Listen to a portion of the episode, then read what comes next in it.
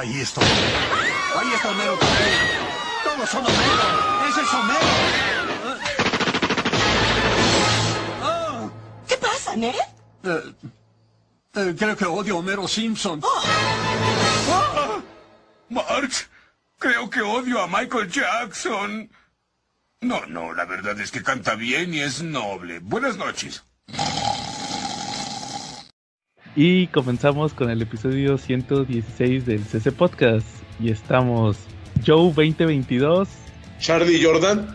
Y la calaca Begins. Y pues como cada semana vamos a comenzar eh, mandando saludos, ya saben, a Comentemos Cómics Cabrones, el mejor grupo para hablar de cómics en todo Facebook. Saludos al Papu David, también saludos a quien más, a, a Quetza, saludos a Carlitos Roldán, que no nos mandó sección esta semana, no va a haber, por la semana pasada tuvimos doble. También a quien más nos falta, a Chinaski, saludos a Chinaski y a todo su grupo de Marvel Legends México oficial, a Don Armando. ¿Quién más, Charlie? ¿Quién más nos falta? Ah, pues nos falta todo nuestro grupo, nos falta Quetzal, nos falta este David. No, pues ya les mandé saludos, Charlie. Ah, Cheto. Pues me faltan los míos, me falta el tremendo Bebote, los Silver Riders, los Tortugos, toda la banda del Mesón Gaucho, ¿no? Hay Oscar, Alfredo, el Children, Edson y también Rebeca, ¿no? La hostess. Eh, también nos falta nuestro amigo Alain Rico, fan desde el número uno, nuestro amigo Ángel Vélez, que también nos está escuchando, que ahorita es trailero. Y pues de mi parte son todos los saludos, ¿no? El Chunga que dice que no nos oye, pero seguramente nos debe de oír, debe ser su placer culposo. Ándale. saludos a todos ellos. Oye, ¿y qué más? Oye, por cierto, saludos a, a, ya se me había pasado, a nuestro amigo Antonio Pérez, Charlie, porque él nos escucha en YouTube.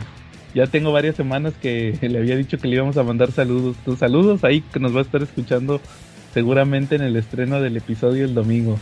Saludos Antonio, que siempre ahí nos comenta en, en el canal de YouTube. Oye, pues Charlie. hay que dedicarle entonces el episodio a él, ¿no? Porque pues un fan de YouTube hay que cuidarlo, ¿no? Hay que consentirlo. Episodio dedicado para nuestro amigo, ¿no? Sí, que también ya estamos subiendo más videos. Ya regresamos de las vacaciones a subir videos de reseñas. ¿Cochino español, Charlie? Mm, cochino español está más seco que mi vida amorosa, yo, güey. Órale. Oye, fíjate que estaba checando el. ¿Cómo se llama? El episodio de. Que, que subí esta semana el miércoles, el episodio clásico, que era el de los Caballeros del Zodiaco. Que, que ya estamos en, ya estamos parejos, Charlie. Ya los episodios que subo entre semana ya son exactamente un año atrás. Ya con el tiempo que no que no grabamos porque nos fuimos de vacaciones, ya pude este, ponernos al, al corriente. Entonces vamos exactamente un año atrás en los episodios clásicos y me está, lo estaba escuchando y me di cuenta que el año pasado, cuando empezó el, en enero, no, no hubo tampoco cómics en, en, español, fue puro repollo, igual que esta semana. ¿Cómo ves? Mira, eso es coincidente, ¿verdad? Uh -huh. También hubo puro repollo. Y pues esta semana, pues lo que salió ahí más o menos en cochino español fue lo de. Pues esos repollos que pues no se les hicieron tan llamativos. Ya ves que salió el. Este de Hanna Barbera con, con DC, ¿te acuerdas? Que lo sacaron en un tomo. Sí, claro. Y el Deadman Logan, que tú lo tenías, ¿no? En, en, dos tomos, en pasta blanda. No, el Deadman Logan lo tuve, el Deadpool Logan lo tuve en grapas, ¿no? Cuando salió. No, De Deadman Logan. Ah, sí, Deadman Logan. Eh, fueron dos tomos, ¿no? En pasta blanda. Sí, sí, sí, sí. Y luego el... También salió el de Batman Pecados del Padre. Ese salió en semanal, ¿no? ¿No te acuerdas? Creo que es cuando sale Deadshot, ¿no?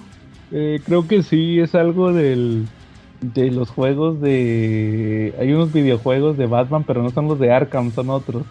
Entonces como que era así de ese tipo de videojuegos y sacaron el cómic y pues el, el, el, único que no era repollo fue el de Morbius, que es una miniserie de Morbius, pero el chiste es que trae la primera aparición también en, en el cómic ese viene la primera aparición de Morbius, que lo sacaron por la película Charlie porque iba a salir ahorita en enero y luego que uno o dos días antes de que se publicara lo, re lo retrasaron. Hasta creo que hasta mayo sale la película de Morbius. ¿Cómo ves? Oye, muy mal, de verdad que todos estos retrasos me están dando muy mala espina, ¿no?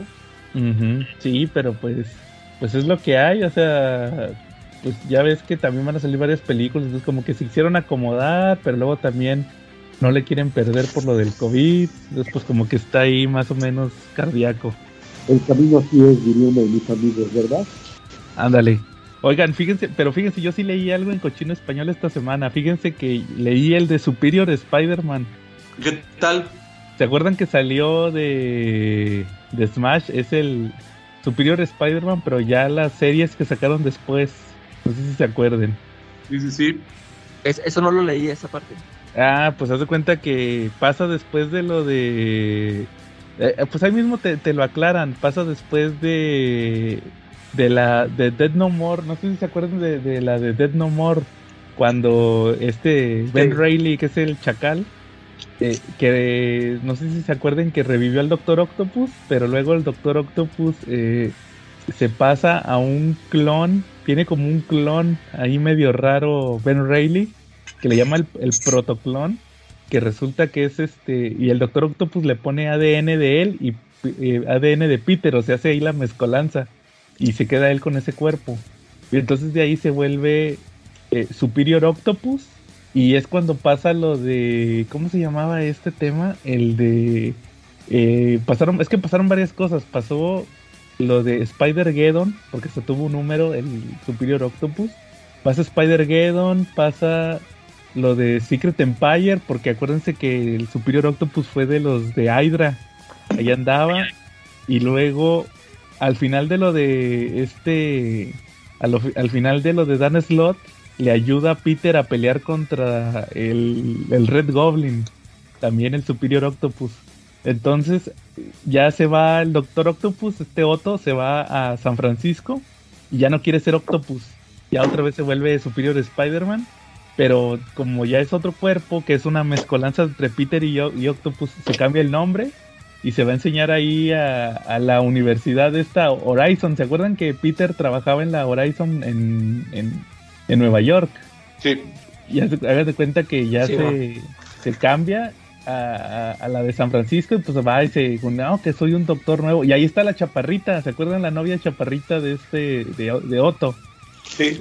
Ahí anda, ahí anda también. Y, Sí. y como que la quiere conquistar y todo eso, ¿verdad? entonces ahí anda de, de- No, que sí, que... Pero la, chavi- la, la chava de volada se da cuenta, va, de que no manches, tú te pareces a Peter, te pareces a Otto y allá que anda el Superior Spider-Man, eres tú. Y, y- y lo cacha de volada. Y, pues son como sus aventuras, sus- son como sus primeras aventuras ahí de, de superhéroe en San Francisco. Le toca pelear contra Terrax, el que era Heraldo de Galactus. Y, Sí. y luego agarra poder cósmico y todo eso para madreárselo, pero luego como quiera sí se lo, sí termina todo madreado. Y, y ya los siguientes números es cómo le ayuda esta, esta chavita, como que le, de primero no la quería ayudar, pero luego ya sí le ayuda y como que lo está, en realidad ella dice que lo está vigilando, porque dice, no, tú eres el doctor Octopus, pues tengo que estar vigilando. Y cómo lo, lo hace así que sea mejor superhéroe. Y también hay una historia, una, son arcos de tres números. Y hay una donde sale el Doctor Strange, que se me hizo muy buena la historia con el Doctor Strange. Entonces ahí más o menos es, es lo que va. Son los primeros seis números de Superior Spider-Man de 2018, creo que es el fue cuando empezó a salir 2018-2019. No duró mucho, pero ahí está entretenida. Y fíjense, ya después, ahorita con lo que está de Spider-Man, pues ya ahí anda ya el Doctor Octopus normal. Entonces como que al final de esta serie como que te explican ahí cómo vuelve a la normalidad. Pero pues ahí está entretenida ahí por, para los que quieren leer más del Superior Spider-Man, ahí estuvo esa serie. ¿Cómo Oye, oye, muy interesante. Pero ¿te- ¿notaste algo? ¿No la, la Scarlet Spider también estuvo operando en San Francisco? No, es Scarlet Spider. Bueno, pero ¿cuál es Scarlet Spider? Sí, por ahí hubo un uno de los clones de Spider-Man que estuvo operando en San Francisco, ¿no? ¿O es mi imaginación? Este, es que es que ya hubo varios Scarlet Spider, porque haz de cuenta que anduvo Kane después de lo de Spider Island. Kane se fue a, pero ese se fue a Texas y era Scarlet Spider y tuvo su serie. Y luego Ben Reilly después de lo de Dead No More Anduvo de Scarlet Spider, pero ese sí no supe dónde andaba. Creo que estuvo en San Francisco, ¿no? Ah, o no sea, me llama la atención que de repente como que les gusta mucho ir a San Francisco, ¿no? Pues, pues ya ves Daredevil. Oye, pero traían otro disfraz, ¿verdad? El, el Ben Reilly sí, y bueno, los dos. Ya no era el. ya no traían el original. No, el original no. la chamarrilla esa. Sí, no, ese ya no era. Ya era diferente. Muy bien, Bueno, muy bien, muy yo bien. muy bien. Fíjate que sí me dieron ganas de comprarlo, ¿no? Ahora que haya venta del Papu lo voy a comprar porque no hay mejor evento los días viernes que la venta del Rey, del Papu, ¿no? Ahí siempre van a estar todos metidos viendo las super ofertas, ¿no? ¿Qué les parece? Esta semana no hubo, pero todo parece indicar que el miércoles o el jueves va a ser la, la fecha de esta venta de la nueva semana, ¿no? ¿Cómo ven? Oye, sí, saludos a Marshall, al rey, al rey Marshi. güey. Oye, entonces, A pues y a toda su comunidad, ¿no? sí, ahí estén al pendiente en venta de Comics Fisher, que también nos preguntaban, fíjate Charlie, nos preguntaban en YouTube que dónde podían comprarle a ese, a ese que siempre le mandábamos saludos, que decíamos que tenía excelentes precios. Es en el grupo de venta de Comics Fisher con nuestro amigo Marshall. Saludos a Marshall. En Facebook, en Facebook. Métanse ahí a venta de Comics Fisher en Facebook y ahí no hay pierde. Ahí están los mejores cómics a los mejores precios. ¿Qué tal, Nakamas del CCPO Podcast? No, no soy Carlos Roldán, soy yo, su amigo Joe del CC Podcast con una nueva sección de manga, ya que nuestro amigo Carlitos, el traidor Roldán, no nos mandó sección esta semana. No se preocupen, porque en esta ocasión les voy a estar hablando en sí, no de las novedades que hay de Panini para esta semana, porque la realidad es que no las tengo, pero sí les voy a estar hablando de varios mangas que he estado leyendo. Eso sí, nuestro amigo Carlitos Roldán nos mandó decir que les dijéramos que pueden encontrar todos los mangas de los que vamos a hablar en su local en Avenida Tamaulipas con Alfonso Reyes, cerca del Metro Patriotismo en la Ciudad de México, o le pueden mandar un mensaje al Facebook, Twitter, Instagram y canal de YouTube de Checa tu Manga. Y si los compran, se los va a mandar a su casa por Correos de México, Mercado Libre y Shopee. Así que estén atentos. Ahora sí, pues vamos a pasar a la sección de manga de esta ocasión y vamos a estar hablando de varios mangas que he estado leyendo. El primero de ellos, de los cuales eh, estuve revisando, es el manga de Wanted.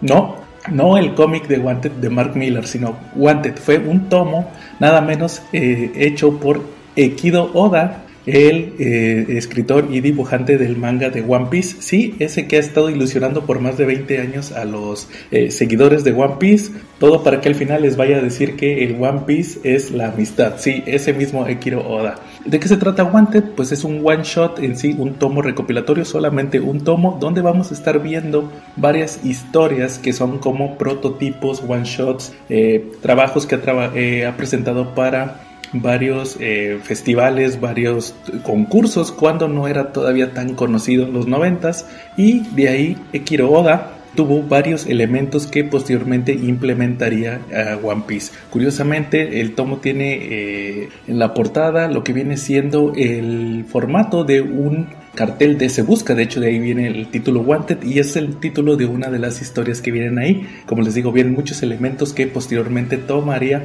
para lo que viene siendo One Piece. Ahí vamos a ver historias de un vaquero, vamos a ver historias de un samurái, de un monje budista, de un pistolero, también eh, y la última historia que es la que llama más la atención que se llama Romance Down, pues viene siendo como el capítulo cero, el piloto de lo que posteriormente se volvería One Piece, esa historia que al, al día de hoy tiene más de mil capítulos de anime y más de mil capítulos de manga ya publicados y que pues ah, como les decía, tiene ya más de 20 años, no sé si ya va a cumplir 25 años publicándose. Entonces es una eh, historia que me, me hicieron favor de prestarme el tomo de Wanted, un amigo, y pude checar en sí, si bien no soy muy fan de One Piece, eh, conozco más o menos de qué va la historia, he visto episodios, pero eh, me pareció un trabajo muy interesante para ver, sobre todo para los que quieren eh, empezar a hacer cómic o hacer manga, que vean cómo, cómo poco a poco los trabajos, las obras originales, los episodios cero, los pilotos, esos borradores que hace uno siempre,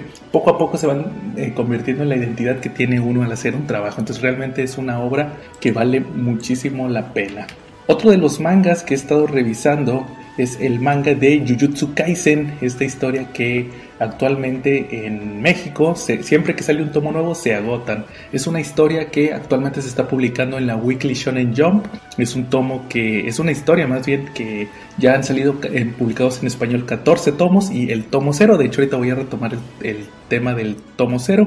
Pero en lo que viene siendo la historia principal vamos a tener a estos personajes que son hechiceros. La historia en sí nos presenta un mundo donde eh, está llena de espíritus malignos, y, eh, espíritus que se crean con, la, con los pensamientos negativos de la gente. Entonces vamos a tener a estos hechiceros que son los que se dedican a exorcizar a estos espíritus. Eh, la historia principal tiene a un protagonista que es Itadori Yuji, Yuji Itadori, el cual es un muchacho que eh, se ve involucrado con, un, con, uno de estos exorcismos de espíritus y termina eh, ingiriendo, comiéndose un dedo que venía siendo de un demonio, por lo cual en cierta manera se vuelve huésped de este demonio. Este dedo era un espíritu maligno, eh, más bien un objeto maligno que contenía el espíritu de este ser y lo, lo vuelve prácticamente su anfitrión. Obviamente este Itadori es el que tiene el control del cuerpo, pero en, en situaciones peligrosas o situaciones de, donde ya se ve su vida amenazada, eh, el demonio que se llama Sukuna es el que toma el control. Ahorita actualmente en el tomo 14 vamos en uno de los arcos más interesantes de esta historia que se llama el incidente de Shibuya, donde vamos a ver que no solamente hay hechiceros buenos que exorcizan demonios, sino también hay hechiceros malos que quieren acabar con la humanidad, a la- con la gente normal, con los muggles, como dirían los fans de Harry Potter, y ahí es donde tienen que involucrarse estos hechiceros buenos para ver un enfrentamiento donde prácticamente hay una masacre, un genocidio con, con muchas personas que no tienen nada que ver con, con esta lucha. Entonces realmente es un arco que vale mucho la pena. Faltan dos tomos para que termine. Este arco fue muy largo, cerca de cuarenta y tantos o cincuenta y tantos capítulos, esta parte de la historia, y abarcó del tomo 11 al tomo 16. Como les digo, ahorita vamos publicados en México hasta el tomo 14. Siguiendo con el tema de Jujutsu Kaisen, también les mencionaba el tomo 0, el cual ya fue publicado en México por Editorial Panini el año pasado. Se preguntarán, eh, ¿cómo que un tomo 0? Sí, es, eh, volvemos al tema que les estaba mencionando ahorita con Ikiro Oda de los pilotos. El tomo 0 es una historia que toma lugar justo antes del inicio del manga de Jujutsu Kaisen. Podría decirse que fue un año antes. Del, es escrito y dibujado por el mismo creador de Jujutsu Kaisen, Hege Akutami. Y en esta historia vamos a estar viendo otro piloto, lo que posteriormente se volvería Jujutsu Kaisen. Vamos a ver a unos personajes que son estudiantes de este mundo de, de hechiceros, donde se van involucrados con otro personaje que, que viene a atacarlos, pero posteriormente vamos a ver cómo eh, hay un personaje principal que es el que tiene eh, habilidades sobrenaturales, es como el prototipo del personaje principal, pero que no se vuelve pues, el personaje principal de ya en sí Jujutsu Kaisen. El autor, como es muy común, decide crear otro personaje, hacer cambios en la historia pero decide eh, respetar esta historia y meterla como una especie de precuela. De hecho, justamente viene a colación de que ya se va a publicar en México la película de Jujutsu Kaisen episodio 0, la cual ya está peleando en cines japoneses y que ha causado mucho revuelo ya que se volvió una de las películas más exitosas en lo que respecta a el anime. Entonces, esa es otra recomendación que les doy, Jujutsu Kaisen número 0. Y ahora sí, la última recomendación que les traigo en esta ocasión, en este comentemos manga extraoficial, es el manga de Yu-Gi-Oh! La última vez que hablé del manga de Yu-Gi-Oh! En el podcast fue cuando salió el tomo 3, donde veíamos el duelo entre Yugi y Seto Kaiba para desempatar esta rivalidad que tenían, donde pasó el arco de Dead D en el parque de diversiones. Sí, ta- también es importante que les mencione que eh, acabo de subir a YouTube la reseña del tomo 8, donde ya va más avanzado el reino de los duelistas. En este caso, y a colación de que me han estado preguntando mucho también de este tema. El manga de Yu-Gi-Oh, como lo he mencionado, comenzó de una forma mostrándonos a el personaje de Yugi con su identidad de el faraón como su contraparte, donde eh, castigaba a ciertos personajes que aparecían como villanos dentro de la eh, gente que abusaba, gente que hacía el mal y era eh, prácticamente el deber de Yugi al toparse con ellos realizar un duelo de sombras usando diversos objetos, no tenían que ser obligatoriamente cartas, sino que podían ser también monedas, eh, billetes, eh, algún tipo de juego de azar y darles su merecido. De hecho, de ahí viene el título de Yu-Gi-Oh, que es el rey de los juegos. En el caso de el mangaka Kazuhi Takahashi, eh, él mismo menciona que conforme fue avanzando con la historia, se topó con lo que viene siendo el juego de cartas de Yu-Gi-Oh! Lo desarrolló solamente para implementarlo en la obra y al final le dio un buen resultado a tal grado que eh, se volvió por parte de los lectores una parte fundamental de la historia y le exigían cada vez que presentara más y más de este juego de cartas. En el caso del manga, vamos a ver cómo posteriormente decide ya presentar como parte de la historia principal el juego y tenemos arcos como el reino de los duelistas y el arco de Ciudad Batalla para posteriormente pasar con el desenlace de la historia donde vuelve un poco a sus orígenes y nos muestra una especie de RPG que ahí lo van a ver cuando salga en, el manga o si vieron el anime que es una especie de juego de sombras eh, antiguo que tiene que ver como una especie de RPG pero justamente esto solamente lo hace para tratar de darle un sentido más global de ser el rey de los juegos y no solamente de las cartas que ya se había vuelto parte de la identidad fundamental de la historia.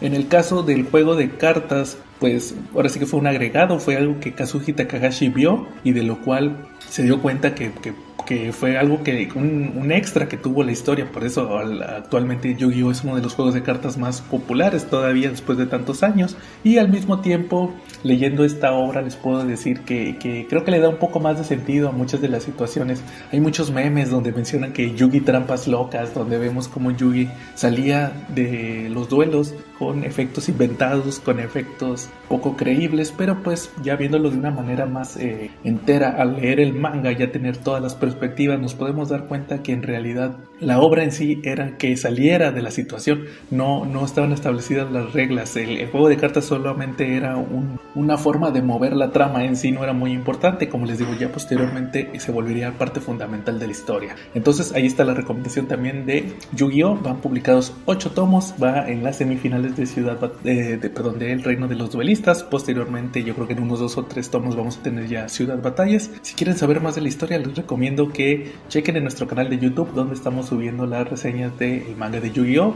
También he estado subiendo las de Yu Yu Hakusho, que ya están un poquito atrasadas. Les prometo ponerme al, día con los tomos que han salido y demás historias que hemos estado reseñando. Y prácticamente con eso termina este episodio de Comentemos Manga Extraoficial. Esperemos que ya la próxima semana regrese Carlitos Roldán, como cada semana, mostrándonos las novedades de manga que salen por parte de Panini, Kamite y otras editoriales. Y como dice él, volvemos a la programación habitual. Ándale, muy bien, Charlie. ¿Algún tema que traigan esta semana? Calaca, película, serie, canción, disco. Fíjate, les voy a comentar nada más así rápido. Eh, unas cosas que vi. Ya, ya vi la película esta de Don't Look Up. La de No mires, no mires arriba se llama. Ah, ya. Ah, está muy buena, ¿verdad? Sí, sí, me gustó. Este, fíjate que ya, ves que yo soy muchos de, de, eso de los finales. Este, porque llegó un punto en que yo pensé que se iban a salvar. O sea, yo, yo, pensé que, este, ya ves que los, estos cuates, los y el cuate de este millonario que se van a, a una nave a otro planeta. Y yo por un momento pensé que pues se iban a salvar, que a lo mejor que iba a llegar ya el meteorito, ya nomás que iba a caer una piedrilla y se iban a salvar y estos y se fueron ya a otro, a otro planeta y, y pues sorprendí lo, o sea, que sí se teorieron, ¿no? Se, dije, órale, pues, este, recibieron la muerte ahí muy dignamente cenando en familia. Este, y sí, desde, desde que le mencionaron a la presidenta que cómo iba a morir, sí estaba esperando esa escena que me, dio risa. Este, pero sí, la, película me pareció buena. Y, y, ¿sabes qué otra cosa vi yo? Este, ya vi la película de Injustice. Ah, ahora ¿qué tal?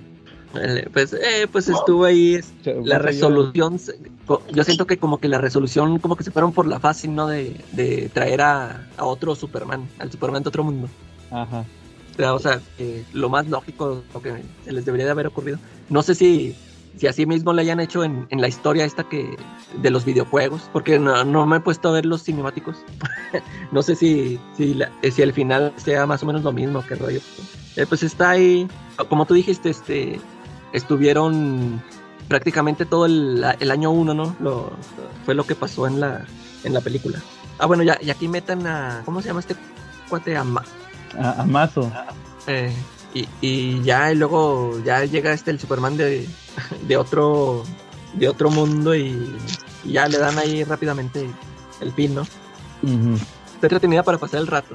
Sí, o sea, está, está entretenida como dices, o sea, no es la gran cosa, pero pues con eso ya sacaron una película de Injustice, ya pueden decir que la sacaron y pues está más o menos, como dices, apegada al año 1.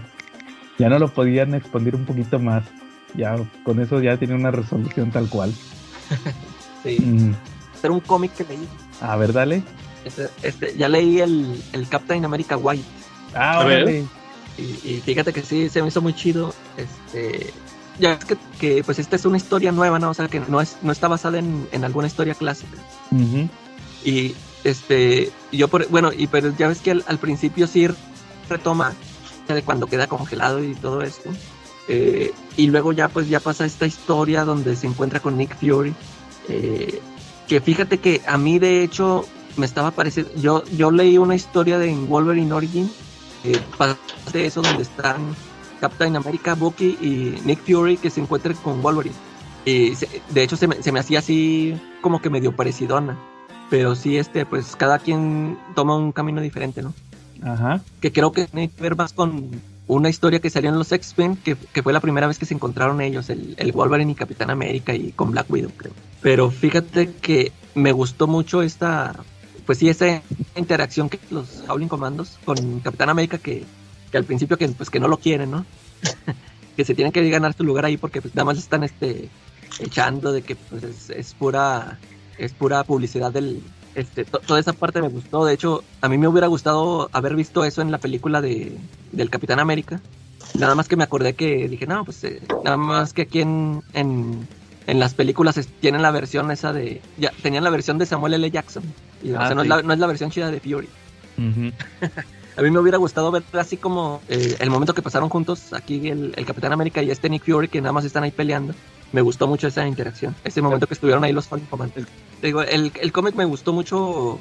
Ya hasta la parte en donde aparece Red Skull, pues ya eso ya se me hizo ya más este tranquilo. Ya nada más era la resolución de la pelea, pero me gustó más este ver ese la, la mm, cuando se encuentra Nick Fury con Captain America y los Howling Commandos cómo, cómo se cómo se llevan entre ellos eso eso sí me gustó mucho. Sí, está muy padre esa, esa parte. Y como dices que no está Sí, basado de- en una hecho- historia, en una historia así tal cual, sino que es original. ándale que está que es, original y fíjate que cuando yo tenía planeado este que, que yo pensaba comprar los hardcovers de los colores de Jeff Lloyd este fíjate que yo tenía planeado dejar fuera comprar los de los de Spider-Man, Daredevil y Hulk y pues me hubiera perdido de esa que sí se me hizo muy muy chida la, la historia Ujú. Entonces ya, ya leíste ese y el de el de Spider-Man, va, te falta el de Hulk y el de Daredevil. el, no el Hulk el Hulk ya lo leí pero sí me gustó más el de Capitán América Ah, sí. Fíjate que yo creo que ese es el, el que está un poquito más débil, el, el Hulk. Ese es, Sí, todos los sí. demás como que... Sí. Ahí está la, la recomendación entonces, Calaca, de Capitán América White. Fíjate que estaría chido grabar el episodio del Spider-Man Blue, a ver si lo grabamos más adelante. Sí, yo creo que sí. ¿Va, Charlie, algún, algún tema que traigas esta semana? Este, no, no, no, no, esta semana sí me pasé un poquito derecho porque Ajá. sigo con mi recomendación de Walmart. Toda la semana estuve checando el trámite de lo de la patineta eléctrica famosa. Y todavía no llega. No, deja de eso. Yo el lunes hice mi cancelación del pedido para pues decirles que mejor no, pues ya la había comprado en otro lado. ¿Y qué crees? El jueves regresé en la noche del trabajo y aquí estaba afuera. Ah, órale. Departamento. Dije, no puede ser. Esto es una triste burla, ¿no? Pero ya llegó. Sí, pero ya tengo dos, ni modo que voy a echar carreritas, ¿no? O sea, Pero puedes vender. pues no sé, yo ya les puse que mejor quiero que me la, que vengan por su cochinadota, ¿no? Ah, va, bueno, ahí nos avisas cómo, cómo sigue avanzando el trámite. Sí, no, yo creo que para el episodio 300 ya lo resolví, ¿no? Ándale. Oye, fíjense que, bueno, pues si no traes tema, yo sí traigo uno. Fíjense que leí unos cómics. A ver. Fíjate que me chuté el de. Pero ustedes ya sabían. El de Batman Dark Victory. ¿Sí saben cuál es? El de la secuela de, de Long Halloween. Sí, claro. Que ya lo había. Sí. Ya, lo, ya lo quería comprar desde hace tiempo. Porque Smash lo había prometido en, en español y nunca lo sacó el año pasado. Entonces yo lo vi barato el tomo. Y dije, pues voy a aprovechar de una vez, me lo voy a comprar de regalo de Navidad, el de Batman Dark Victory, ya para por fin leer la secuela. Porque pues ya ves, Calaca, que salió en el, el Long Halloween Special, ahí ya salía Robin, o sea que tenías que haber leído, o no, no haberlo leído, Sí. pero pasaba después del, de ese de Dark Victory. Pues ya lo leí, fíjense, y, y me sorprendí de muchas cosas. Fí- Fíjense que la historia es de... Es una secuela en sí, o sea, de, de Dark Victory. Eh, depende de muchas de cosas que pasaron en, en, en The Long Halloween. Hagan de cuenta que empieza que, que le están haciendo como un funeral a, a Carmine Falcone. Que no es su funeral porque ya tiene como seis meses muerto. Ok. Pero los hijos no habían podido ir porque terminaron. La hija de él terminó toda madreada en Long Halloween. ¿Se acuerdan que se cayó de un edificio y todo? Sí. Entonces está, está en silla de Sí. ruedas. Está en silla de ruedas. No, no puede caminar. No puede girar el cuello. Así tiene como unos aparatos. Y, y el chiste es que ella es la nueva jefa de la mafia. Entonces se, se da una fuga en el asilo Arkham. Van a ir a matar a, a- a Harvey Dent. Ella manda a matar a Harvey Dent. Y ahí Batman se la vive defendiendo a Harvey Dent y se da una fuga y se escapan varios villanos. Y, incluido Harvey Dent, también Harvey Dent se pela. Entonces empiezan a haber unos asesinatos y, y aparte llega una, llega una fiscal. En vez de Harvey Dent llega una chava. Y a la chava le destruyen la oficina y se roban se roban todos los casos de Harvey Dent. Entonces, pues se sacan de onda y entonces se hace cuenta que ahí empieza la matanza. Ahí empieza la matanza porque aparece un nuevo asesino. Ya, ya, Calaca, ¿te acuerdas que a ti te molestaba el, el holiday, que era el festivo? Sí. Eh, a- acá es el, el ahorcado. A- Así se llama. Al del juego, el del juego del ahorcado. Sí, el ahorcado, así se llama. Ya, ya se cuenta que es el... eh, empiezan, a, a- empiezan a matar gente y, y empiezan a... le- les dejan eh, en, encima de un papel de, de Harvey Dent, dejan... Eh, haz de cuenta que ahí, ahí en, en- en los archivos de Harvey dejan una hoja con un archivo y ahí ponen el, el ahorcado con un mensaje. O sea, haz de cuenta que ahí está dejando mensajes el asesino con, con el ahorcado. Y pues le, le apodan el ahorcado, es el, es el ahorcado. Pero haz de cuenta que lo, lo que te va a dar risa, Calaca, es que yo creo que estaba Jeff Love en la oficina. Estaba Jeff Love en la oficina y se quedó dormido. Y, y luego de repente se, se despertó y gritó. Y le dice el, el Team Sale, ah, ¿qué- Jeff, ¿qué, qué, qué pasó? ¿Qué, ¿Qué te pasa? Y le dijo Jeff Loeb, "Que- creo que odio a Michael Jackson, digo, a Frank Miller. ¿A quién? ¿A Frank Miller? A Frank Miller. Porque empieza la matanza. y se empieza a echar, se empieza a echar a puros personajes de Frank Miller. se, se- se echa a, a Merkel, ¿te acuerdas de Merkel? Un policía que Sí, mencionan Simón. mucho. Se lo echa. Lue- Luego se echa a su, a su tocayo el, el comisionado Loeb. ¿Te acuerdas del comisionado Loeb? Sí. se lo echa. Luego al, Eh. a Flash, el, el, el compañero de Gordon, el, el, el que era corrupto en año ¿no? 1, El que es como Sí. un marín, ¿no? ese mero también se lo echan. Y, y luego se echan los del SWAT. ¿Se acuerdan, ¿Se acuerdan de los del SWAT? Los que también no, no querían a. Gordon. También se los Ajá. echan. Los de los murciélagos, ¿no? Sí, esos también se los echa. Entonces empieza la matanza de puros personajes de Frank Miller. Y, pues ya había matado a Carmine Falcone y a, Maroni, ¿verdad? que también eran de Frank Miller. Entonces, este, no, pues ya los mata. Y, ese es el chiste del, del, cómic, que andan averiguando quién es el asesino festivo. No, el festivo no, el ahorcado. Y, y, y también, ta- también es un giro de tuerca así como el de la esposa de Harvey Dent. Así Sí. que no te lo esperas. No tanto. Sí tiene sus revelaciones. Ah, porque también dejan suelto a, a este, a Alberto. Al, al festivo lo, lo sueltan. Que lo, lo tienen, hace cuenta que lo tienen en una... Hay una mansión de la familia Falcone que está cerca de, de la mansión Wayne. De hecho, te dicen como, como 30 veces en el cómic, mansión Falcone, cerca de la mansión Wayne. Así como típico de Jeff Loeb. Y Eh, este, sí. este y, y haz de cuenta que ahí ahí anda entonces no, no saben si es él o es Harvey Dent porque Harvey Dent también anda suelto o es el hermano porque también llega el hermano de el otro Falcone también regresa Entonces ahí, ahí andan averiguando quién es el, el asesino festivo, no, el asesino del ahorcado. Y a, y a media historia se pela a Selina, se va de la, se va de la ciudad en, en Año Nuevo, creo que se va en Año Nuevo. Y ya regresa hasta el mero final y ya le dice el, el Batman, ah, te pelaste seis meses, va. Y esos seis meses son los que se supone que anduvo en Italia en la de Catwoman en Roma, el que van a sacar en español. Sí. Entonces ahí está interesante esa historia de, de Dark Victory. O sea, eh, eh, la historia, no, creo, yo creo que no le llega a The Long Halloween, porque sí depende mucho de que hayas leído ese cómic. Entonces, este, por eso no es tan mencionado como, como Long Halloween, va, que ya es casi un clásico de culto de Batman. Pero como quiera está padre, fíjate, yo pe- esperaba menos de ese cómic y pero sí me entretuvo mucho. Lo, lo único malo es que está medio largo Pues porque ya son te iba a decir que ya me llamó la atención porque no, no, no tenía idea de que, o sea, que sí tuviera mucho que ver con Long Halloween. Sí, sí, necesitas, eh, pues si ya lo leíste, pues le vas a entender. Pero... ¿Y cuántos chiste- números son? Ah, es lo que te iba a decir. Son este, son como 14, es un número cero y luego 13 números. Órale. Entonces, de repente sí se, es, es que es como, como de Long Halloween, de repente sí tiene números de más. Ok. Pero sí salen rápido, ¿no?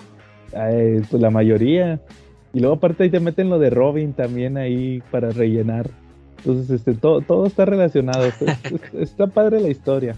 Sí se la recomiendo si, si no la han checado. Y, y el Sí, otro, lo voy a checar.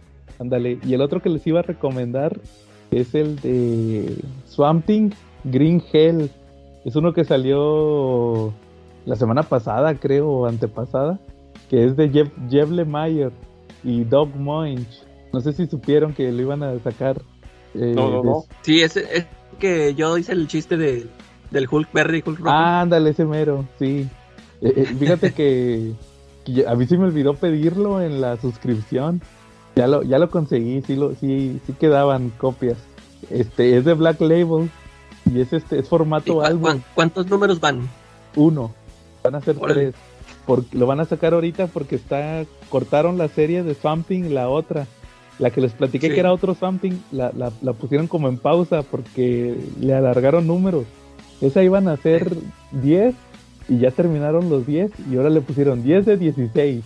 Y entonces pues, Ahora, le va a seguir el, el escritor, pero en lo que como que le quiso descansar y en eso sacaron esta de, de Jeff Mayer. Fíjate que, que me sorprendió porque está, entrete- está entretenida.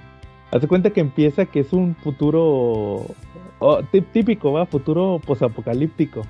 Están los, está un papá con una chavita en el mar y andan pescando y, y, y no pesca nada, va. Y, y luego resulta que ya regresan a su, a su pueblito. Est- están así como en una playa, ¿va? Y, yo pensaba que era un pueblo así como pesquero o algo así. Y no, resulta que, que es un, les digo, es un futuro posapocalíptico. Entonces es, es como una comunidad de sobrevivientes.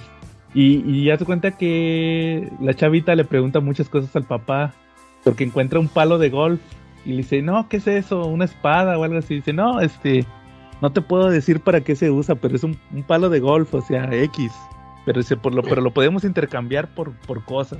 Y, y luego resulta que cuando regresan, ha- haz cuenta que a las afueras del, del, puerto, del pueblito, hay un faro. Y el papá le dice, no, acuérdate que al faro no te debes de acercar. Para nada, no se acerquen al faro, está prohibido el faro. Y, y ya resulta que llegan regresan y pues ahí andan descargando las pocas cosas que encontraron en el mar, pura basura. Y llegan unos piratas, así de que a saquearlos. Y el vato, pues de volada les dice, eh, pero espérense que como que les pagaban cuota.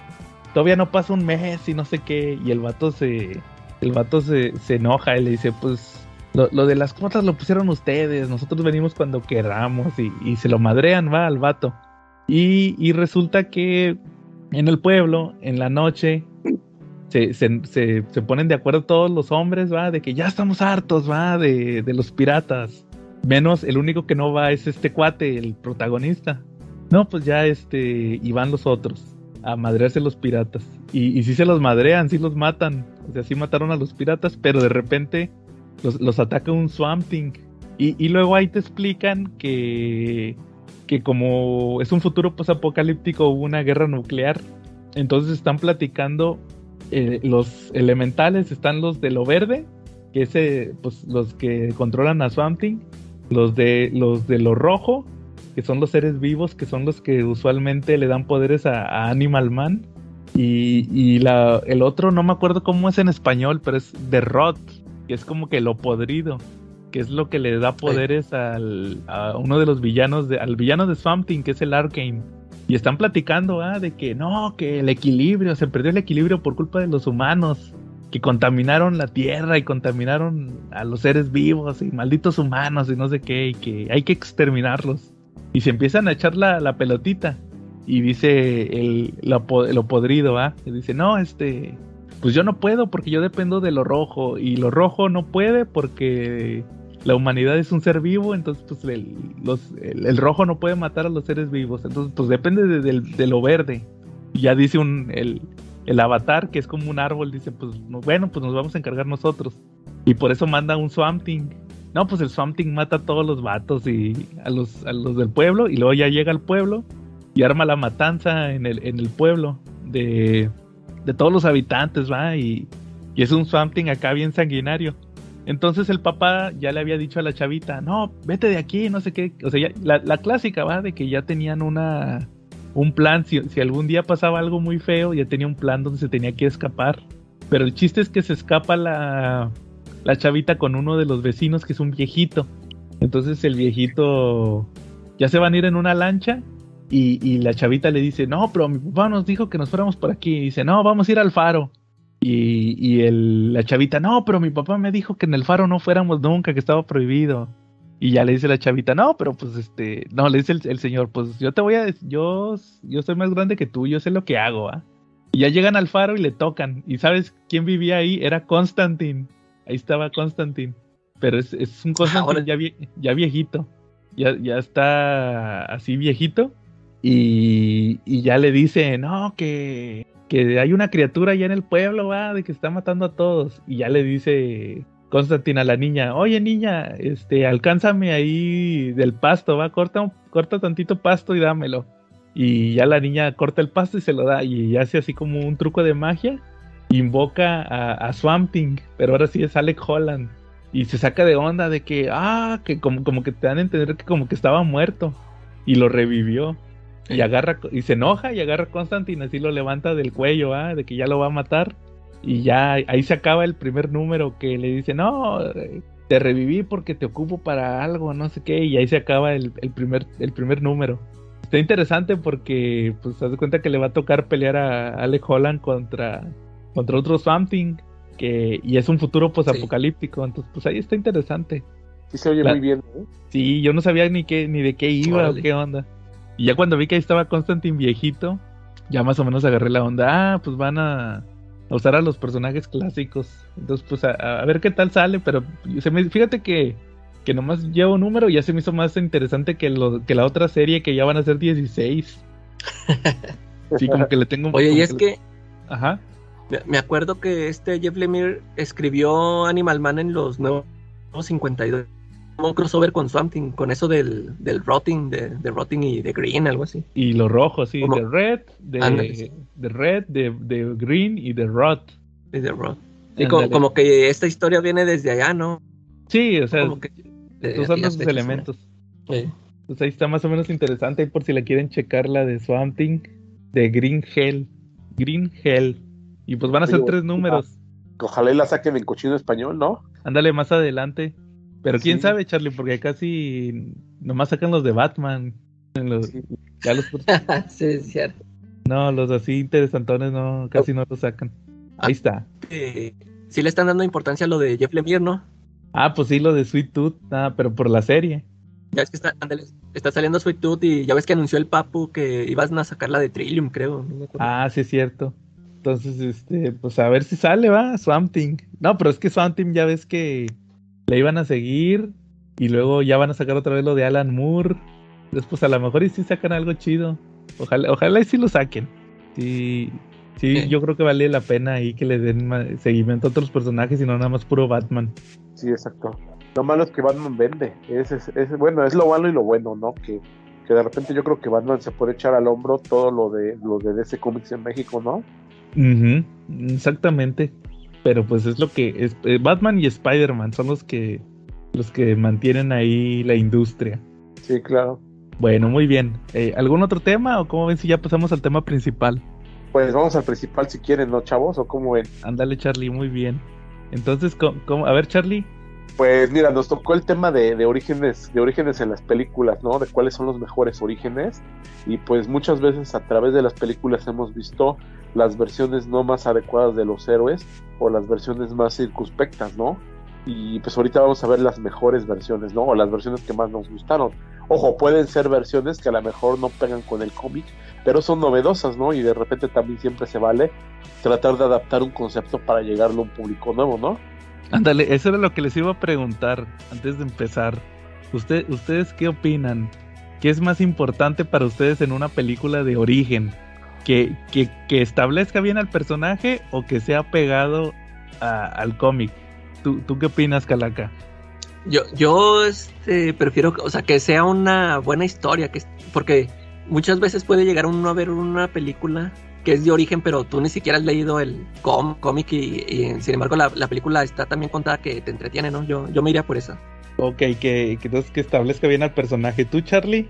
Este, la calaca respondió mal porque había puesto un meme que indicaba otra cosa, pero bueno, no, un meme de una ranita en el mejor grupo para comentar cómics en México. Pero bueno, este, yo creo que lo importante, co- coincido con él, es la historia, ¿no? A lo mejor y el desarrollo que le dan es diferente al de los cómics y aún así puede se- llegar a ser mejor, ¿no? Además, pues recordemos que muchas veces los cómics llegan a, a permear mucho la realidad. Las películas llegan a permear mucho la realidad de los cómics e incluso llegan a mejorarla, ¿no? Digo, ¿quién no se acuerda que cuando sacaron la primera película de los X-Men, la de, la de Fox, eh, eh, los X-Men dejaron sus trajes coloridos y empezaron a usarlos de la película y se veía muy bien. Entonces, pues no hay que olvidar eso, ¿no? Y también durante una temporada, pues Spider-Man tuvo también sus lanzadores orgánicos, ¿no? Los lanzaba directamente del cuerpo, como en la película de Tobey Maguire. Entonces, pues un origen eh, con que esté bien contado, con eso es suficiente. Va. Bueno, muy bien, Charlie. Tienes, yo, yo creo que también yo coincido con lo mismo.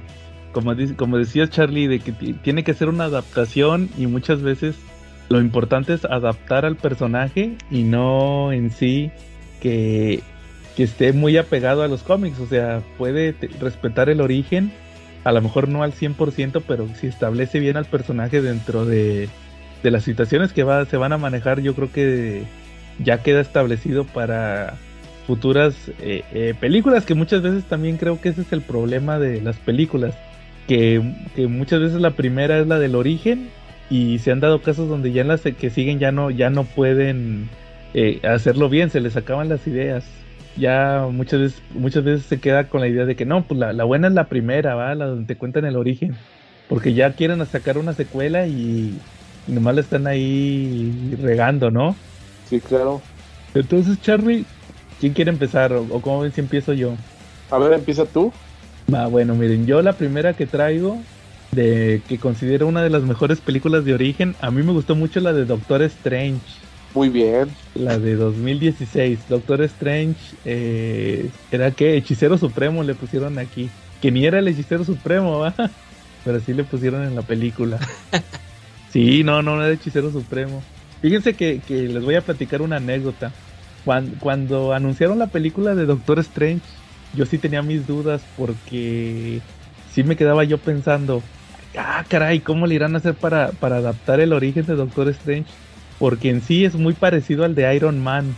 Es casi igualito, o sea, es un vato arrogante que, que tiene un accidente y, luego se da cuenta que hacía mal y luego ya va a hacer el bien y cambia su actitud. Entonces, pues eso más o menos es parecido a, lo que ya pasó con, con, con, con Iron Man, va, en las películas. Entonces yo decía, no, hombre, si sacan una película del Doctor Strange, estoy seguro que lo primero que va a salir es que, que es copia, ¿verdad? Que es copia de, de, de Iron Man. Ah, se copiaron el argumento de Iron Man y no sé qué para sacar a este brujo o así. Entonces cuando ya la vi, yo creo que hicieron un buen trabajo en adaptarla y, y dar sus marcadas diferencias, va, de que el vato pues es arrogante, va, pero de diferente y el vato tiene sus motivaciones diferentes, que, que cómo es, que no quiere aceptar los casos, o sea, muy diferente, es una interpretación muy diferente a la de Tony Stark. Y pues cómo tiene su camino del héroe, que nada que ver con el origen, eso es a lo que iba también. Porque en, en el cómic llega con el ancestral, con el Ancient One, y entrena poquito y, y luego ya ahora sí ya lo, ya empieza a, tal cual pelea con Mordo y el que lo salva es el ancestral y acá no, acá meten a personajes como Dormammu y a este otro hechicero, el que era el seguidor. Pues sí, sí tuvo sus diferencias, pero en sí yo creo que quedó muy bien adaptado eh, para, para una película. Ese, esa película de Doctor Strange a mí se me hace una de las mejores del, del MCU, no sé qué opinen ustedes eh, al respecto. Eh, pues sí, de hecho es muy entretenida. Digo, ya de entrada, con que una película no te aburra, quiere decir que no fue hecha por Snyder. Es decir, que una película no te aburra, quiere decir que, pues, ya va de entrada, ya va de entrada bien, ¿no? Digo, el chiste de, esa, de una película es entretener. Esa es la principal razón de ser, ¿no? Y sobre todo de cine comercial, de superhéroes. Entonces, pues, es una ganancia que, que sea dinámica, ¿no? Que no te aburra y que te cuente de manera ágil la historia de Strange. Uh. Sí, fíjate, yo cuando la vi, yo, yo no, este, yo no sabía su origen. Bueno, antes de verla, quién sabe dónde me enteré de, de este, este también que era bien, que era bien mamila y, y pues que le pasa el accidente que ya no puede usar sus manos y pues ya agarra la onda. Pero fíjate que cuando la vi, este, yo no, no, nunca la, nunca me pasó por la cabeza compararla.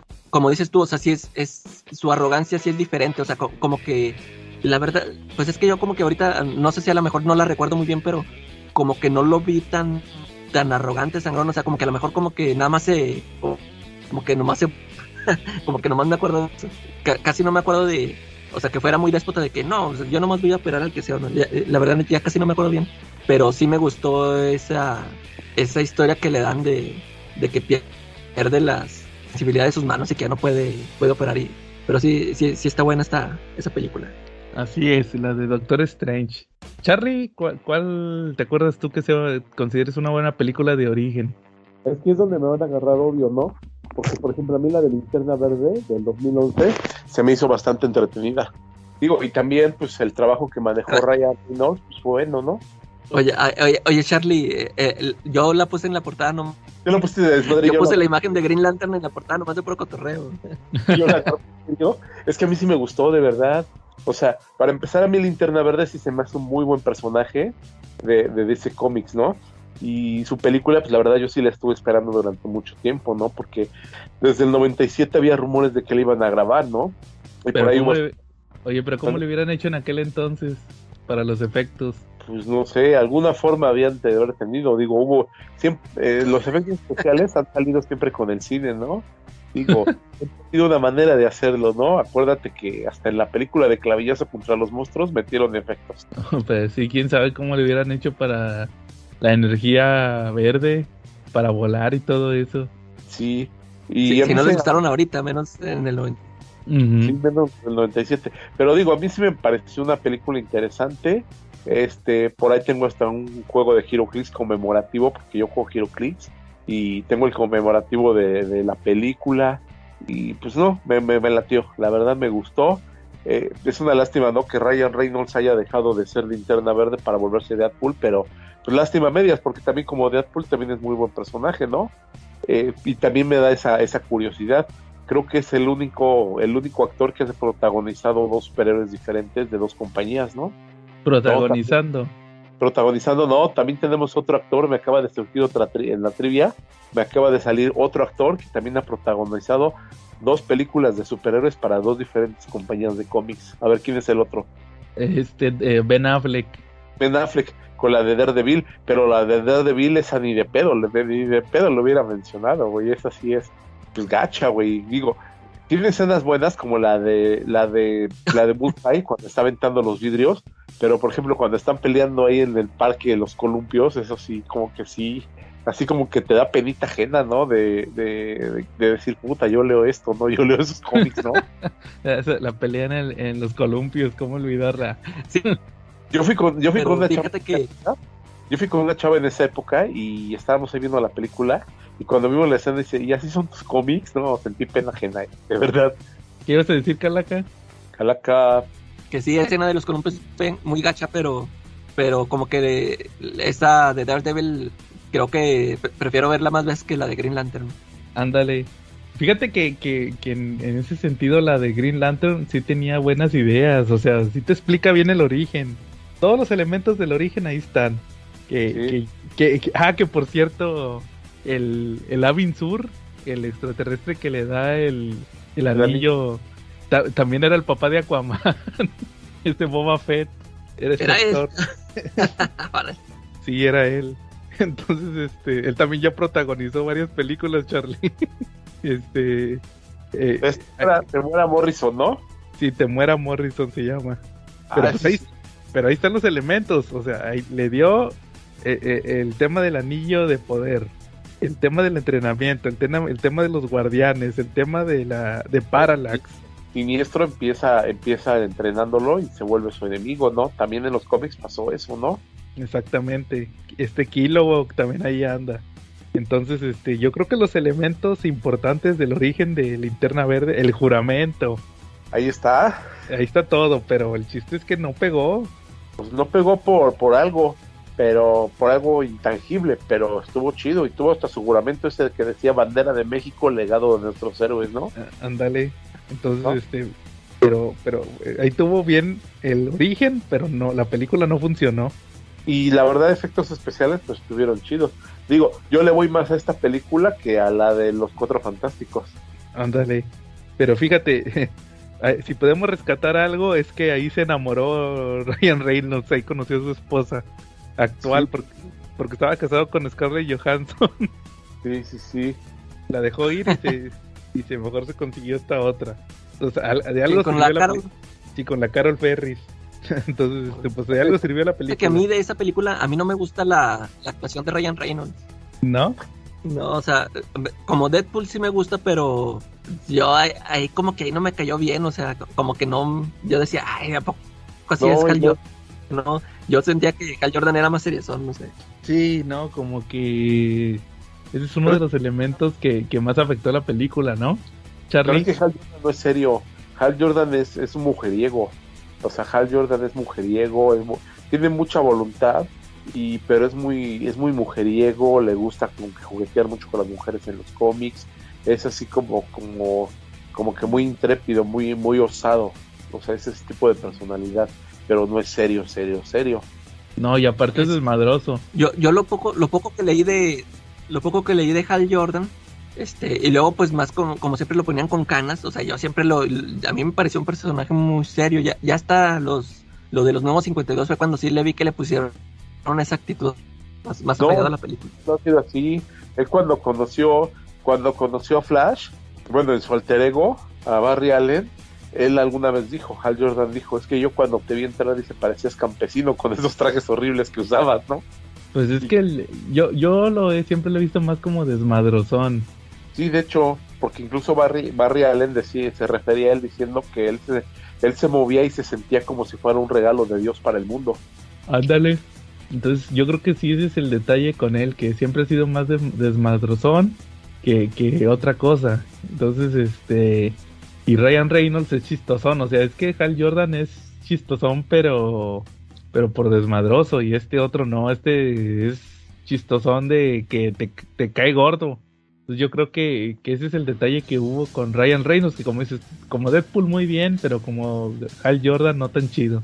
Sí, a lo mejor fue eso, ¿no? Que no les terminó de cuajar la personalidad de Hal Jordan. Ajá. Sí, o Muy sea. Bueno, muy bien, Charlie. Calaca, ¿cu- ¿cuál te acuerdas tú que se te ha hecho una buena película de origen? Yo, yo me voy con la obvia que es este Iron Man. A, a mí me gustó, pues de, de hecho es mi y fíjate, hace hace poquito la volví a ver y se sigue sosteniendo muy bien, este creo que ya les había comentado que yo cuando vi esa película yo no yo no había leído el origen eh, de los cómics, o sea, para mí este fue todo no ese origen que le dieron de ah, por, por ejemplo, yo para mí Iron Man era nada más un millonario que se había hecho la armadura pues porque tenía dinero. Este, y para mí así fue muy, muy novedoso el, el que fuera este, eh, creador del armamento militar y que lo secuestraran con sus propias armas y, que ahí agarraran la onda, ¿no? Este, y te digo, ahorita que este, hace poco que la acabo de ver, eh, me doy cuenta de que esa película tiene un, un par de escenas que ahorita ya no se, ya no la, ya no serían posibles ponerlas ahora que son este eh, parte de Disney. Este, esta escena eh, la- donde, donde sale con la de Jupiter's Legacy, ¿cómo se llamaba la, la señora esta? Ah, la Lady Liberty.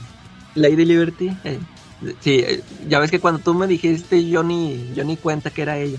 Y te digo que, que la acabo de ver y que la veo, ya digo, ya Disney ya no pone esa- esas este, escenas de que de alguien que tiene, o sea, la deja y, o sea, se va y ahí, ahí, este, ahí, ahí la corren, ahí la despachan, ahí la, meten al taxi para que se vaya.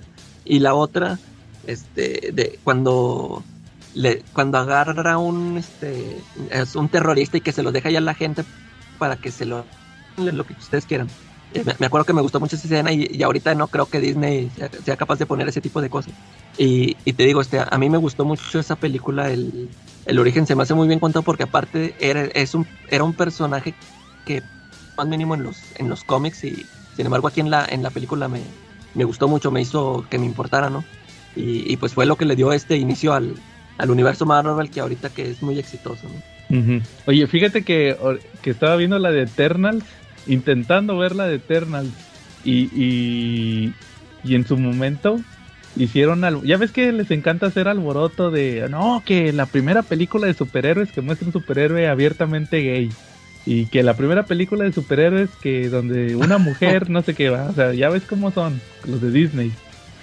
En, en la de Eternals hay una parte donde do- dos personajes de los Eternals se casan en, en el en- están en la India o algo así pero en, en la antigüedad.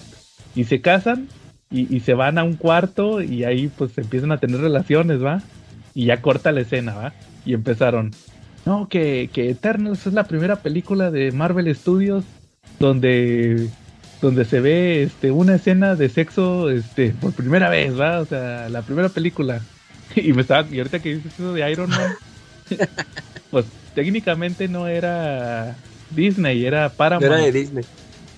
Pero yo dije, pues entonces, pero pues ya ellos cuentan Iron Man también como la primera.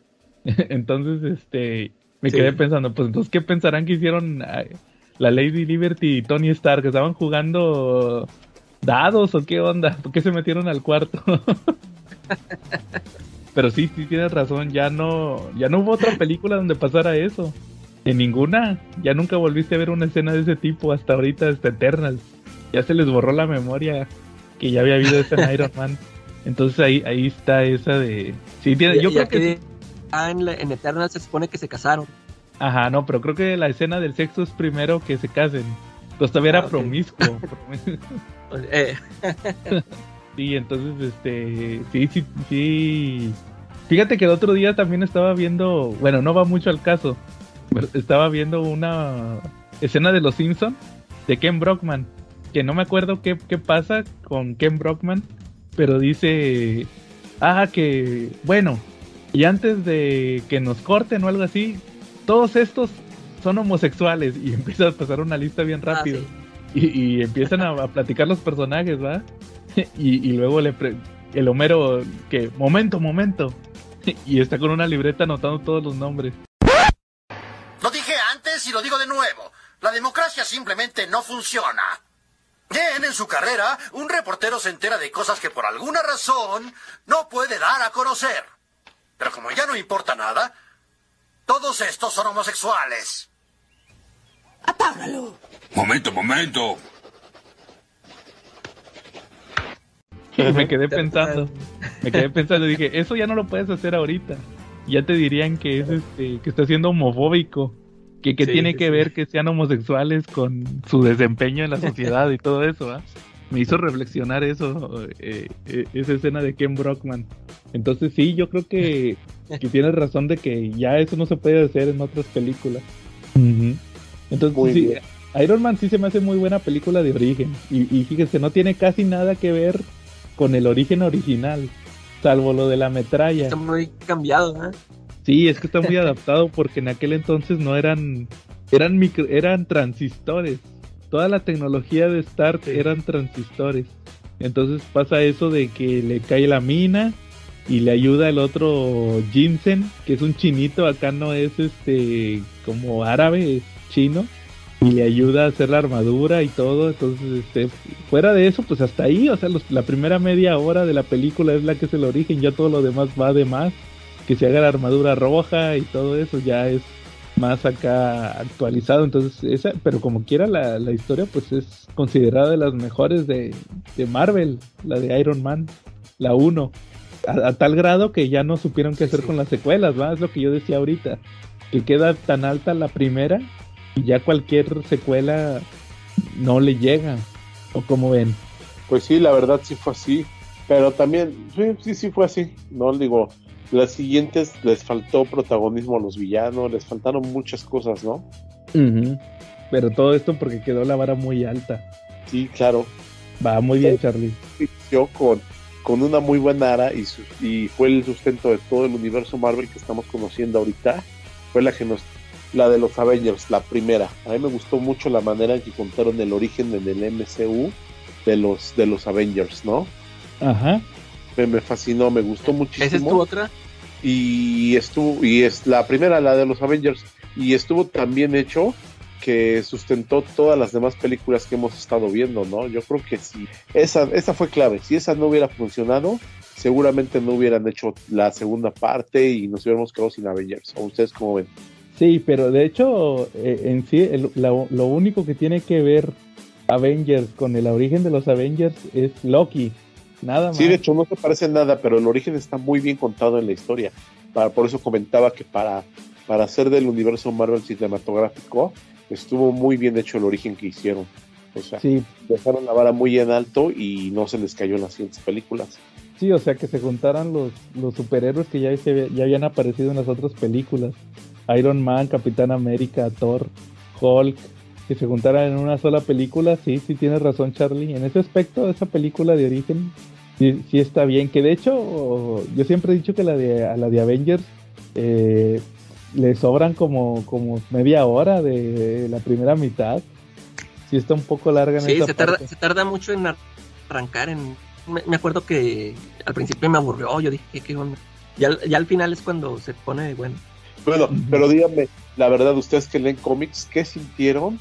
Y esa pregunta va para los que nos están escuchando también, ¿no? Ahí en nuestras diferentes plataformas. Igual y pónganos un comentario, regálenos un minutito de su tiempo y pongan qué sintieron cuando vieron a los Avengers por primera vez juntos peleando. Nada. Pues, Ah, pues chido, yo creo. sí, por supuesto, ¿no? que hicieran equipo y todo eso, ¿ah?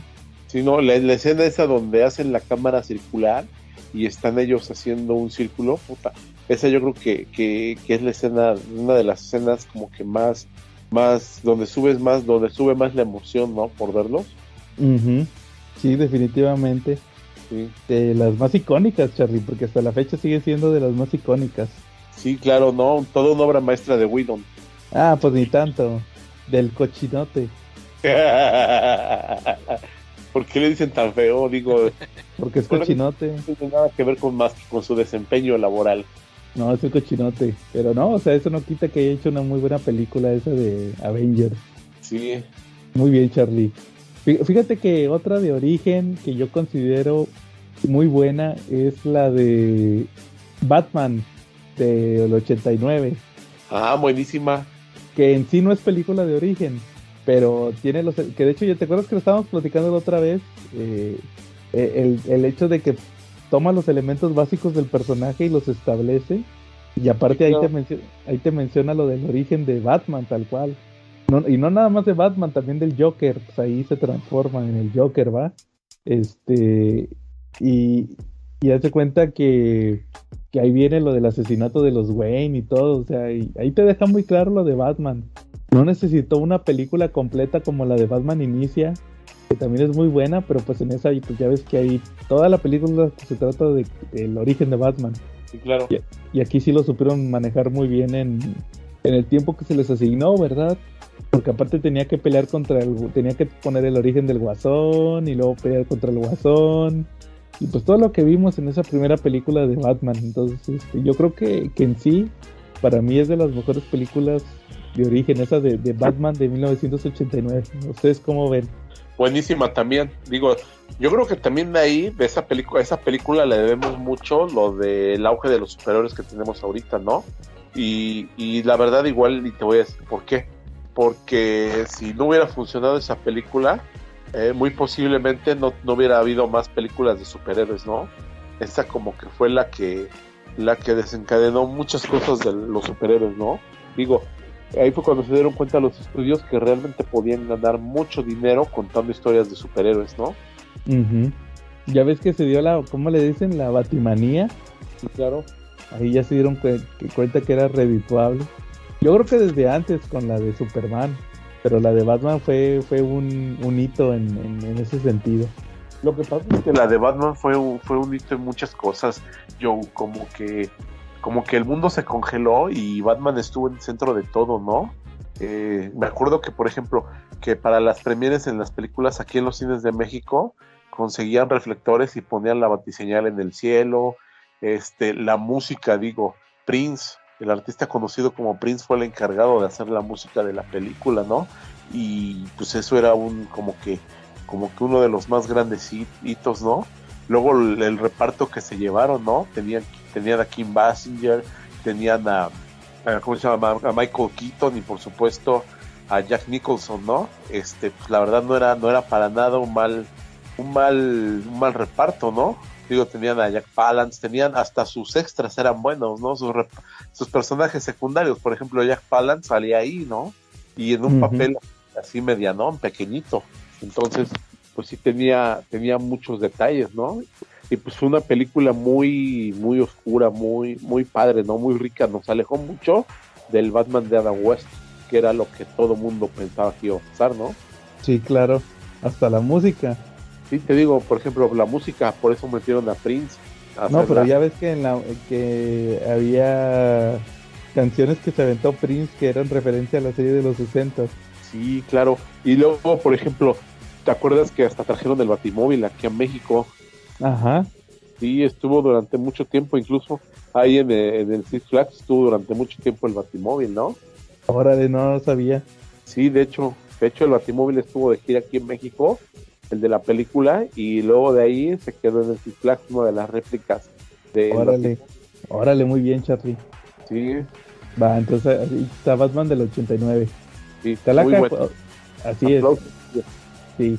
Calaca, ¿alguna que te acuerdes? ¿Otra que te acuerdes? Fíjate que yo, yo iba a mencionar, pero Batman Begins. Pero ya esa vez, a ver si si más el rato. Pero otra que me gusta mucho es la de X-Men First Class. Ah, esa la iba a mencionar también. Sí, este. Después de haber visto las de Brian Singer, que a mí este ta- también me gustaron mucho, cómo introdujo a los mutantes aquí en el cine. Este, esta, este nuevo inicio me gustó porque siento que sí, sí pegó con lo que nos habían mostrado acá Brian Singer. Este, me gustaron estas eh, eh, de Javier y de Magneto. Y lo de Mystique, que cómo meten a Mystique que, que primero andaba ahí con Javier. Y vemos este grupo de chavitos, a los primeros X-Men que se topan, que creo que sí anda ahí. No, ahí todavía no andaba la Cyclops, era Havok el que andaba ahí. Que aquí es su hermano mayor en Y- vez de su hermano menor. Eh, sí, es cierto. y pues, eh, como, como siempre, pues ahí tiene sus detallitos, como por ejemplo, eh, la, esta, la, la White Queen, esa que pusieron, pues como que no, no, no, no me, no se me hizo tan chida la actriz. Eh, y el, este, el personaje este de Kevin Bacon me parecía interesante, pero no me gustaba que al final que se lo pone el propio este Eric, eso sí me gustó mucho, me, me gustó mucho ese final, que por fin me dio al magneto que, que merecíamos, no al viejillo ese que vimos en las otras películas, pero sí este nuevo inicio de los X-Men me, me gustó mucho.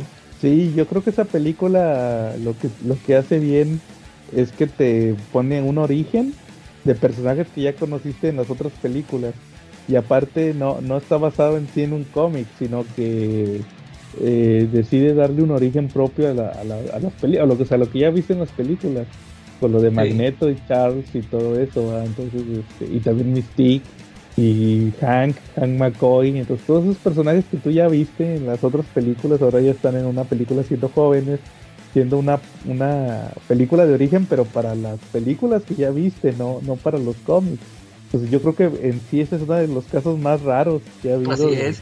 de eso de First Class. Y pues ya ves cómo le fue, que revivió la franquicia para otras tres. Sí, después de la, después de la tercera. Ya ves que salió la de Days of Future Past, que es como que la mejorcita. Y luego Sí. la de Apocalypse. Y luego se luego- para abajo. Sí, la de Dark Phoenix, ¿verdad? Pero, pero pues esa fue la que, la que les dio para, para más películas, ¿verdad? O sea, fue la que los catapultó a todos esos actores que, que llegaron para hacer la, la nueva franquicia de X-Men. Entonces sí, yo creo que esa es una de las mejores películas de origen, tal cual. Dándole, más bien es como una precuela, no película de origen. Es película de origen y precuela al mismo tiempo, o sea, ahí. Tiene, tiene mucho, muchos puntos de vista ese de First Class. Yo creo que sí, esa es definitivamente de las mejorcitas. ¿Cómo ves, Charlie? Sí, sí, sí. Bueno, muy bien. Este, ¿a- ¿Alguna otra, Charlie, que traigas? No, ya no, yo, güey, esas eran las que venía yo dispuesto a platicar. Ah, órale, Avengers. ¿Y cuál fue la otra que mencionaste? Como que cuál Sí. fue la otra, linterna verde. Ah, linterna verde. Es que, es que ya de tan, de- me emocioné tanto que se me olvidó. no, fíjate que yo sí traigo otra. Eh, fíjate que aparte de First Class, yo creo que una de las películas que, que en general sí puedo decir que, que se me hace de las mejores de origen es la de, y, y que en su momento tuve muchas dudas, fue la de Capitán América. Que hay mucha gente que no le gusta, fíjense, curiosamente la de Capitán América 1, pero a mí sí se me hizo buena para... ¿A, a ti no te gusta Capitán América 1? Sí, está bien hecha, No, o sea, y ándale, ¿Cómo? no mala, pero, o sea, es como dice Charlie, yo no la considero una película mala, pero no sé, o sea, como que a mí no me gusta, no es el estilo de películas que me gusten, simplemente es, es algo personal, no, no la considero mala ni películas, ¿no? Pero, pero, o sea, ni, ni porque viste ahorita la de Capitán América White. Y Es, y es que te digo, en, en el cómic me gustó mucho cómo lo ma- manejaron, eh, de que no lo respetaban. En la película también lo, este, se, se habla de eso, pero no sé, como, como que lo sentí más, este, muy rápido, más al aventón de que, ah, ahora sí ya lo vamos a respetar. Te digo, co- como que me hubiera gustado mucho ver a verdadero Nick Fury, este, ahí de joven, este, al lado del Capitán América. O sea, yo siento que le hubiera sido de mucha ayuda, o sea, no sé, o sea, hubieran sido una gran pareja. Este, y, pero pues ahí, este, ahí tenemos a, a, a, a su compañero que pues ya, este, le daría pie para lo del Winter Soldier, ¿no? Pero, pero te digo, este, algo, o sea, eh, sí, esos, ese tipo de películas de época, como que, o sea, como que a mí no, no, no, no soy muy, muy fan y de igual algo, algo le faltó, que es lo que sí me gustó que pusieron en el, en el cómic. Y, y aparte que casi no me gustó el, el traje del Capitán América, aunque estaba muy basado en lo de- en el de, en el casco de Ultimates, pero no me gustó. Por ejemplo, es que es, es un problema que tiene el Capitán América. A mí me gusta mucho, mucho cómo se ve en dibujo, pero pasar ese traje a, al mundo real sí está bien canijo, o sea, no, no, no pega. Ya ves cómo sale al principio con el Nada más traje de- con las alitas y todo, ¿te acuerdas que sale al principio? Ándale en el de... Cuando golpea a Hitler, ¿va? Sí, sí, sí. Y es más, ¿no? en la misma Avengers que le pusieron el... Sí, se ve muy gacho. Ah, el traje cabezón, ¿va? Sí. Ese estuvo bien, bien infame ese traje. No, fíjate que yo creo que a mí sí, sí, sí me agrada, a pesar de que fue de época, que respeta mucho el origen. Este, cómo se transforma en Capitán América, pero cómo matan al doctor, que queda siendo el último super sol- el único super soldado más bien. Y ya lo de que se va a la guerra, que primero no lo quieren mandar y todo eso, pues ya está de más, porque ya eso ya no es el origen, pero también hay elementos como Red Skull, que son básicos del personaje, que aparezca Red Skull. Entonces yo creo que, que en sí me parece una buena película de origen porque pues tienes que contarlo el contexto histórico del personaje que estuvo en la guerra. Y ya ese fue de los pocos casos donde la secuela sí estuvo al nivel de la o, o superó más bien a la primera. Porque ahorita ya nadie se acuerda de Capitán América 1, todos se acuerdan de Winter Soldier. De que no, que la película del Winter Soldier y no sé qué. De hecho, de hecho acaba de salir un Winter Soldier de figura y ya se agotó, creo. La gente sigue, sigue consumiendo productos de esta película. Pero en, en el caso de, En el caso del origen, yo creo que es una de las que tiene el origen más apegado a los cómics, la de Capitán América 1. Eh, en, todo eso de cómo recibe el suero y todo, yo creo que se estuvo muy apegado y aparte pues está entretenido, ¿no? Ver, ver cómo lo que ya sabes, va, de que tiene que quedar congelado y viajar en el tiempo al, al futuro. Pues yo creo que, que, que, en ese sentido se me hace una buena película, una, una, una buena película de origen. ¿Tú qué opinas, Charlie? Sí, de verdad que sí, tienes toda la razón, ¿no? De repente es, es el caso que te digo, que a veces las películas cobran vida y como que deciden su propio futuro, ¿no? Y este es el perfecto caso de eso. Exacto. Bueno, muy bien. ¿Alguna otra calaca? ¿O, no ibas a hablar de Batman Begins? Sí, era. Eh, esa, esa, mucho esa, por lo que dices tú, de que sí se, se llevó toda la película contando el origen. Y, por ejemplo, cuando anunciaron esa película, yo esperaba una, una adaptación muy fiel, casi casi una calca de Year One, que es una historia que a mí me gusta mucho. Y pues ahí hay ciertos elementos, ¿no? Pero pues este me gustó que no fuera una calca, porque ya ves que eh, también es el, es el arma de doble filo. Si, si es una calca, este pues ya... Eh, eh, y me gustaron los elementos que manejó este de, cómo se va a entrenar. Este, me gustó mucho eso de el por qué se va Bruce, Bruce Wayne, ¿no? O sea, de que, o sea, que alguien, el, cuando va, ¿quién es el que, quién es el que sale ahí? Es Carmen Falcón. No, no es, es Carmen eh, Falcón.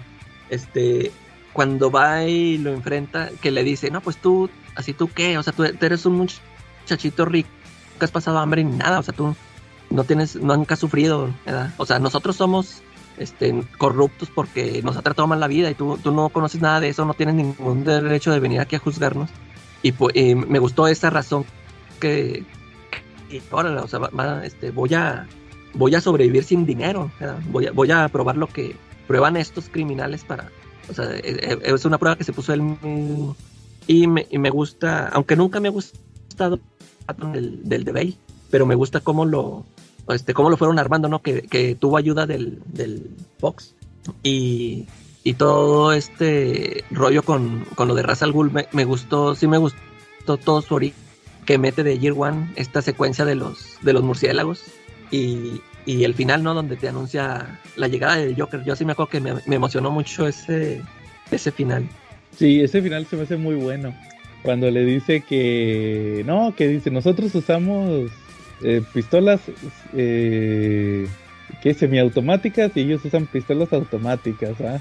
Dice, nosotros este, usamos chalecos antibalas y ellos usan balas perforadoras. Y dice, nosotros, usted llega y de repente llega este loco ay, de que, no, que una serie de asesinatos y no sé qué, y ya voltea la carta y que es el guasón, ¿va? Pues ese, ese me hace un muy, muy buen final, que de hecho es el mismo final que el, que el Gear One, ¿te acuerdas que también acaba igual? Que le dice que no, que, este, que Gordon me habló, hay un loco que anda contaminando el agua, que así pasó en la primera aparición, la, la primera o segunda aparición del Joker, lo del agua. Entonces, este, sí, yo, fíjate que cuando yo la vi, yo todavía no leía año uno. Y sí me gustó mucho el tema, el tema ese de, como dices, que, que va y, y, se decide ir, va, y cómo empieza robando, va, que hasta lo cachan y, que, y le dice un cuate, ah, que te las vas a ver con el dueño de esto, va, y luego ves y dice, Industrias Wayne. Industrias Wayne.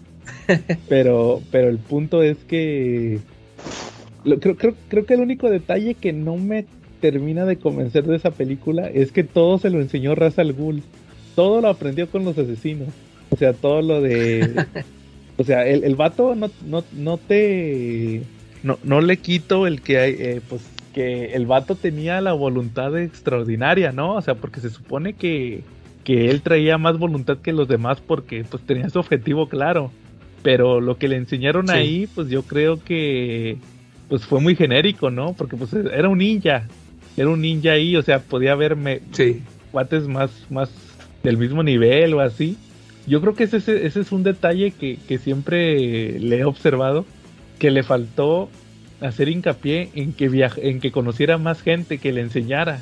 Pero yo creo que eso sí hubiera alargado la, película y pues lo hubiera hecho más irreal.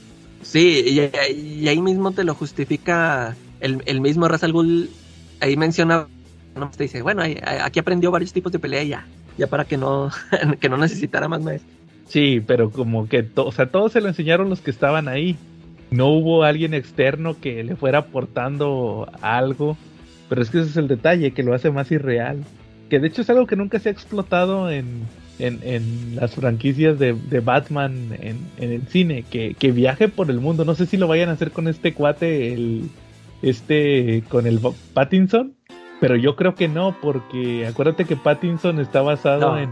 El, el Pattinson está basado en Earth One. Y se supone que en Earth One el que le enseñó todo, todo fue Alfred. Que porque Alfred... Sí, no- y, y, Ajá. y vas a querer contar origen, ¿no? Como que se van a ir de volada a de que ya, ya está como Batman. Sí, o sea, ya es como Spider-Man, ya no tienes que contar el origen, ya todos se lo saben. ¿Tú cómo ves, Charlie? Eh, pues es que hay, hay lugares que son comunes, ¿no? Por ejemplo, si hiciera una película de Superman, de repente sí es redundante eh, poner por enésima vez el origen de Superman y hacer todos los cambios necesarios y gastar presupuesto y minutos y una ambientación y todo eso para algo que ya todos sabemos, ¿no? Igual en la de las de Spider-Man y igual en las de Batman, o sea, es que ya es son muy redundantes los orígenes. Yo creo que por eso mismo ya están decayendo mucho el tema de las películas de origen. Ya, ya tienes que buscar una alternativa de que, ah, la clásica película de la primera va a ser el origen, va, ya tienes que cambiarle. Así lo hicieron con Spider-Man. Por eso, por eso a Peter, eh, Tom Holland no lo presentaron en una película de Spider-Man. Por eso salió en Civil War. O Black Panther también. Black Panther también ahí salió primero en Civil War para no tener que contar una de origen. Sino de que si, si ya más adelante platicas algo del origen, ya Rapidito. o sea que si ya, ya más adelante vas a platicar. Ándale, oye, por, por ejemplo, esa de Black Panther, Ajá. eh, esa de Black Panther a mí también me gusta mucho, pero es más bien un- una película de origen del, ¿cómo se llama? Del Killmonger. Sí, Killmonger, el primo. ¿verdad? O sea, y como, como que es más origen de él, ¿no? Y, y eso se me hizo chido. A mí me gustó mucho la, la historia que le dieron. Sí, o sea, pero es como una semisecuela del origen que ya viste en Civil War. No te afecta el hecho de que... Sí. Yo creo que eso, eso fue una buena innovación en películas de origen y, y ya tratar de darle velocidad a todo, no estarlos presentando eh, tal cual. Igual Aquaman, Aquaman no fue película de origen. Ya lo habías conocido en la de... Bueno, sí te platican su Y origen. rapidito. Sí, y pues también en la de Flash, que va a salir, no va a ser el origen de Flash. Ya Flash ya lo viste en, en Justice League, que ya ni sé ni cuál va a ser la canónica para Flash. Pero, pero sí, o sea, así le van a hacer. Entonces, que- este, ah, pues fue, fue, fue este Batman contra Superman. Ese fue el origen de Flash. Entonces, este, ya, ya, ya, ya sabes, va. O sea, no, no necesitas una película de origen. Pues yo creo que, que ese es el detalle, que tampoco te puedes casar con una, con una estructura de, de vamos a hacer una de origen y luego secuelas, va. Y hay que buscarle alternativas. ¿O cómo ven? Sí, tienes toda la razón. Sí, sí. Va. Bueno, muy bien. Entonces, ¿al- ¿algo más o, o cómo ven si acabamos por esta semana? Este, yo estoy ya con, con todo esta semana. Va, muy bien. ¿Tú, Calaca? Sí, ya, ya sé. Ya Va, sé. bueno. Bueno, entonces si no hay nada más, estuvimos Joe 2022 Charlie Jordan. Y la calaca de Gins. y nos vemos la próxima semana.